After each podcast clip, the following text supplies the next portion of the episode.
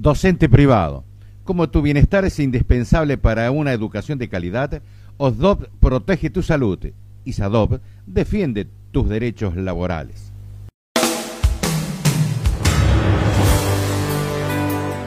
El licenciado en Economía, el profesor universitario, el amigo nuestro, el que nos educa, nos forma y nos informa en materia económica, hoy es candidato o precandidato del Partido Humanista. Eduardo González Holguín está con nosotros. Profesor, ¿cómo le va? Hola, Alfredo. Muy bien, muy bien. En campaña, por supuesto. Está más humanista que nunca ahora. Y sí, sí, así que estamos... Siempre lo fue desde el punto de vista económico. Y seguro. Nosotros, este, el Partido Humanista justamente es un partido que pone al ser humano como centro.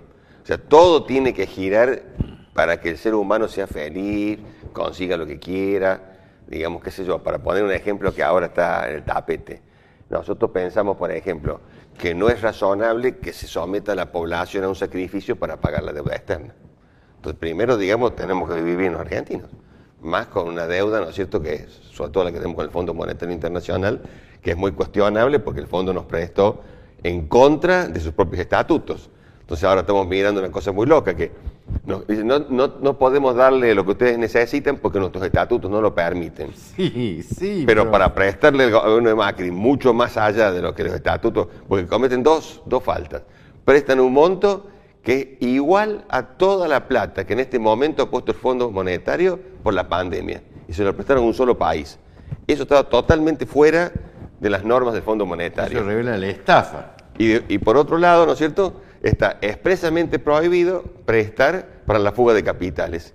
Y esa plata entró y salió en fuga de capitales. Así es. Entonces ahora la Argentina va y le dice, mira, yo necesito un plan de 20 años, no de 10 como ustedes me están pidiendo, quiero que la tasa de interés sea más baja y no me penalicen, porque encima los penalicen por sobreendeudarse. O sea, nos endeudaron de más y entonces nos cobran una sobretasa. Entonces la Argentina dice, bueno, no, no me cobre esa sobretasa porque, bueno, este, ustedes nos, nos sobreendeudaron. Bueno, no, no se puede porque es contra nuestros estatutos. Y necesitamos cuatro años de gracia, son cuatro años sin pagar. Tampoco se puede, le dice el Fondo Monetario, porque es contra nuestros estatutos. Entonces, para endeudarnos, ¿no es cierto?, en una forma que, era evidente, nosotros no podíamos pagarlo nunca, porque para como una deuda de muy corto plazo, son 44 mil millones de, dólares, este, se podía. Y ahora para el financiamiento no se puede. Y bueno, este, nosotros como humanistas decimos, bueno, hay que ponerse firme, hay que decir no señor, ¿eh? ¿Eh? Y, continuar, digamos, con, toda con todo lo que estaba haciendo el gobierno anterior de Cristina. Cristina venía llevando adelante una, una digamos, este, gestión en Naciones Unidas justamente contra la usura internacional. Y sacó 140 votos. Claro, habíamos ganado dos instancias. Primero, que hay Estados Unidos, este, Alemania, creo que Israel, decían que eso no era un tema de Naciones Unidas. Se vota y gana Argentina, sí es un tema de Naciones Unidas. Y después pasan a segunda instancia. Naciones Unidas tiene que ponerle justamente un párate a esta usura internacional. Y ganan eso. Y tienen que avanzar entonces ya en las medidas concretas. Y desgraciadamente ya termina el gobierno de Cristina, entra Macri, y Macri levanta esa acción que era exitosa, que además porque ganaba justamente la posición argentina. Y porque había países como Italia que tienen una deuda que es mucho más allá de su Producto Bruto Interno. O sea, el endeudamiento que hay muchísimos países que, tienen realmente es muy grande. Entonces había un consenso internacional de que había que ponerle justamente un freno al usuario internacional por medio del capital financiero. Pero desgraciadamente no le hicimos nada.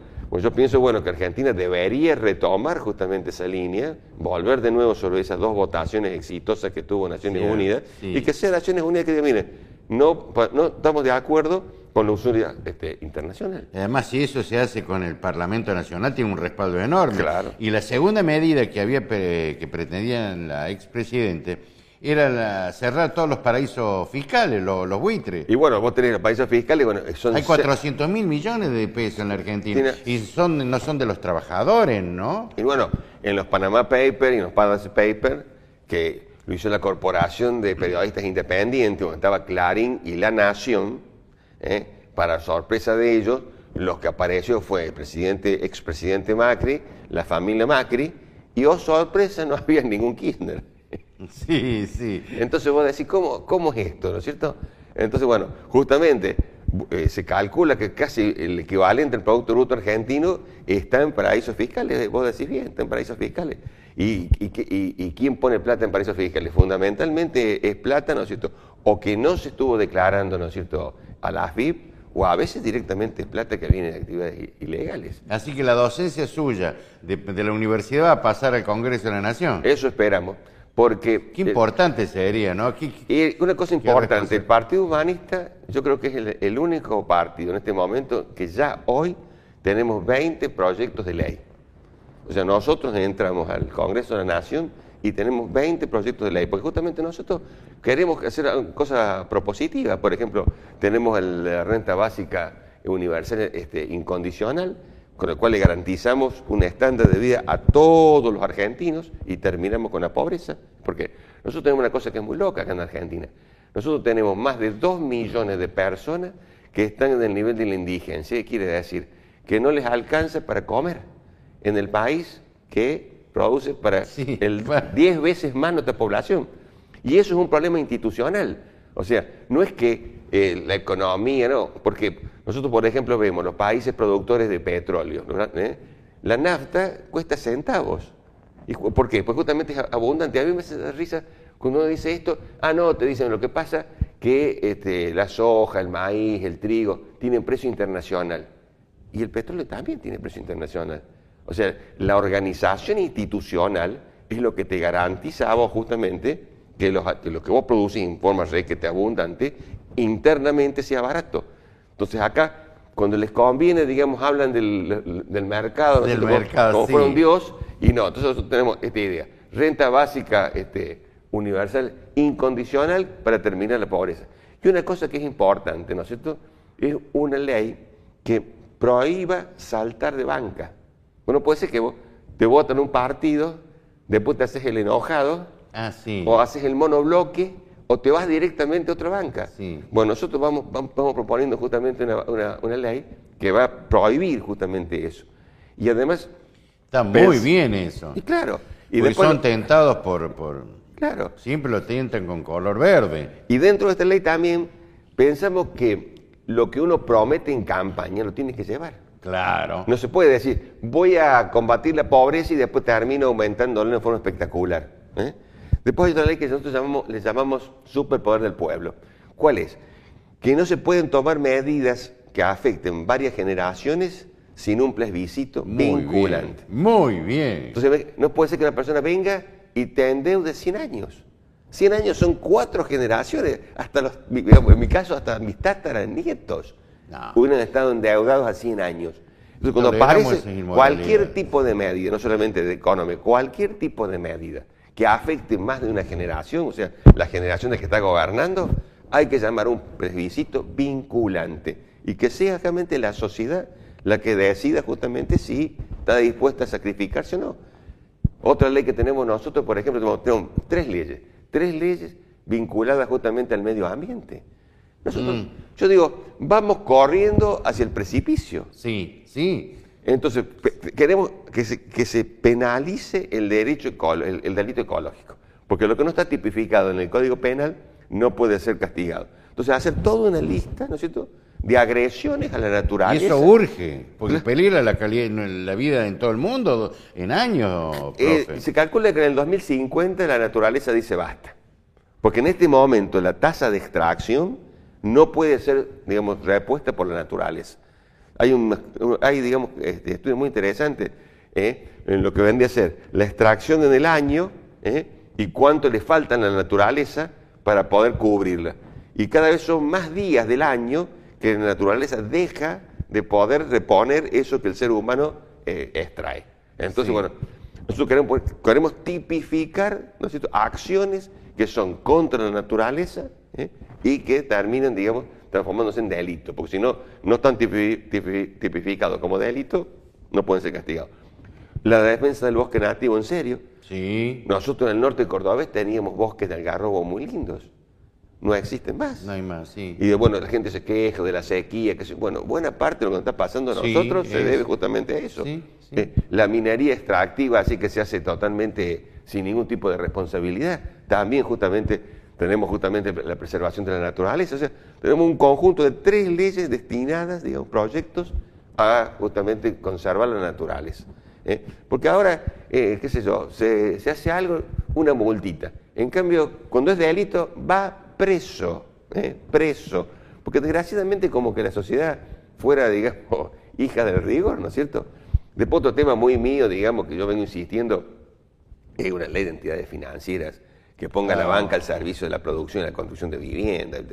Nosotros tenemos la vergüenza que tenemos dos billones, con B larga, billones de pesos en la ELIC, que son, digamos, letras del Banco Central. Como los bancos le ponen una especie de depósito al Banco Central, ¿eh? y entonces el Banco Central le paga justamente una tasa de interés por un depósito sin riesgo que le garantiza cierta rentabilidad al banco, a los bancos.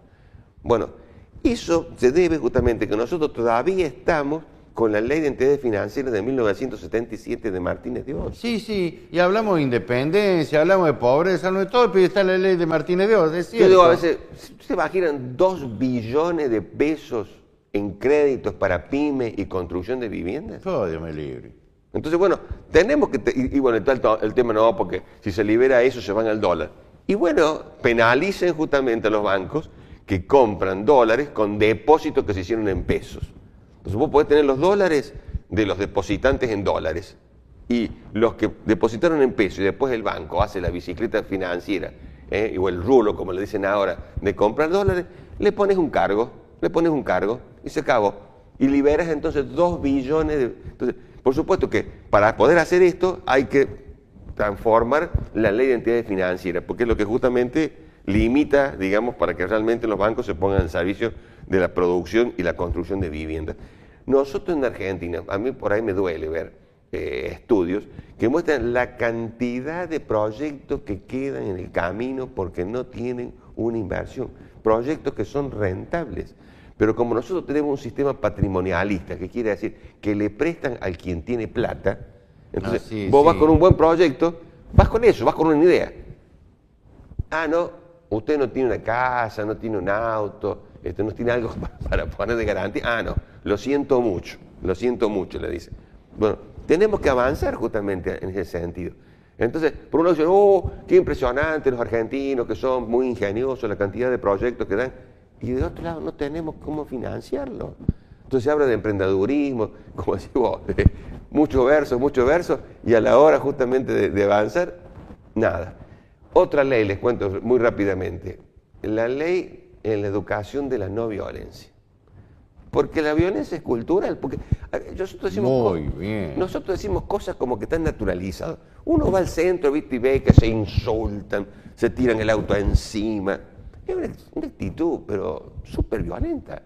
Y bueno, eso es una cuestión cultural. Entonces nosotros decimos, desde este, la sala de tres años hasta la graduación universitaria, debe haber una educación en la no violencia.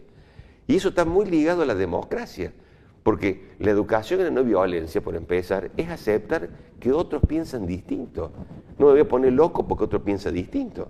Y vamos más allá todavía. No nos imaginamos una sociedad ¿eh? en donde todos pensamos iguales. Justamente la diversidad de pensamiento es lo que enriquece la, la sociedad. Entonces no hay por qué ponerse loco cuando alguien piensa, digamos, que no, que no, coincide. Entonces, la educación de la no violencia aparece como una cuestión central, digamos, para que nosotros culturalmente ¿eh? vayamos bajando los decibeles de violencia. Gracias, profe. Yo lo admiraba desde el punto de vista como docente en materia económica. Ahora mucho más. Me he dejado de lado.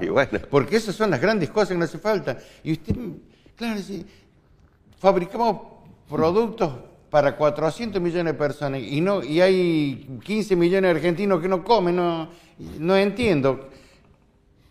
Gracias, profe, un abrazo. Gracias Ojalá tenga mucha suerte. Ojalá que les vaya bien, porque se tienen que animar a votar algo distinto, porque yo a veces le digo a la, gente, lo que nosotros tenemos hoy es producto del voto del ciudadano, porque como muchos no se hacen cargo. ¿eh? Entonces, si nosotros queremos transformar la realidad, y bueno, tenemos que hacer una autocrítica de lo que se viene votando. Gracias, profe. A la pausa, director.